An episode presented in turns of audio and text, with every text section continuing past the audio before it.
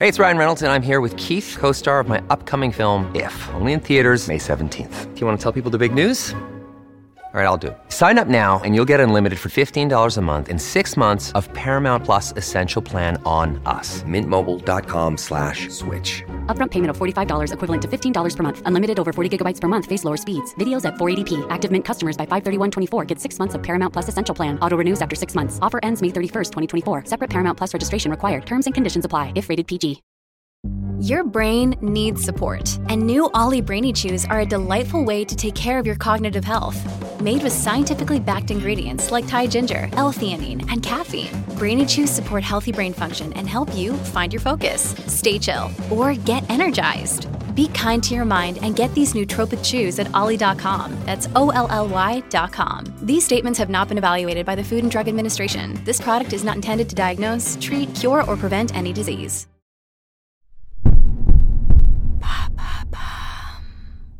Qu'est-ce que le délit de maternité? Merci d'avoir posé la question. Dans l'article Le délit de maternité, ou quand les entreprises nous font payer nos grossesses, paru le 7 août 2023 dans Mademoiselle, un témoin raconte une discussion avec son supérieur. Je lui ai demandé si je pouvais bénéficier d'un aménagement du temps de travail. Il a refusé et a, au contraire, modifié mes horaires pour me faire terminer encore plus tard, en arguant, ici, c'est moi le chef, c'est moi qui décide, ce qui m'empêche de voir mes enfants avant leur coucher. Une autre, vendeuse dans un magasin, explique qu'elle demande avant son congé maternité de connaître ses futurs horaires pour pouvoir embaucher une nounou. À la place, sa chef décide de la nommer comme remplaçante tournante sur plusieurs boutiques sans qu'elle puisse savoir ses horaires à l'avance. Sans solution de garde, elle est obligée de prendre un congé parental complet et à cause de l'angoisse de la situation, elle finit par prendre des antidépresseurs. Ces deux personnes sont victimes de délits de maternité.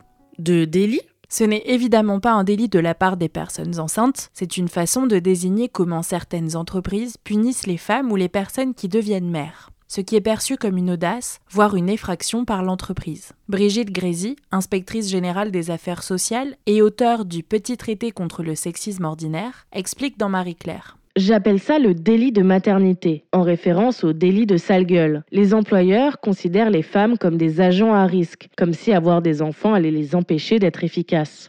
Selon un sondage CSA pour la Haute Autorité de lutte contre les discriminations et pour l'égalité en 2010, une mère sur quatre subit une discrimination ou du harcèlement au travail en lien avec sa maternité. Selon l'Observatoire français des conjonctures économiques en 2010, les femmes de plus de 39 ans sans interruption de carrière gagnent environ 23% de plus que celles qui ont fait des pauses pour raisons familiales. Et ça s'explique comment? Eh bien, ce délit de maternité peut avoir plusieurs formes des critiques incessantes ou des humiliations qui poussent vers la sortie, le non-respect du congé maternité, le refus d'embaucher une femme enceinte, voire même d'une femme susceptible de le devenir, harcèlement pendant la grossesse, mise au placard au retour de congé maternité, pression sur une personne en parcours de PMA, menaces, ou même licenciement abusif sur un motif fantôme, rétrogradation, annulation d'une augmentation, rupture de période d'essai. Pourtant, tout cela est contraire au droit. Comment se défendre? Eh bien tout d'abord, il faut rappeler les droits. Les salariés enceintes et les salariés ayant déclaré bénéficier d'un traitement de procréation médicalement assisté, PMA, bénéficient d'une protection contre le licenciement, sauf faute grave et raison économique, pouvant aller de 4 à 10 semaines après la fin du congé maternité.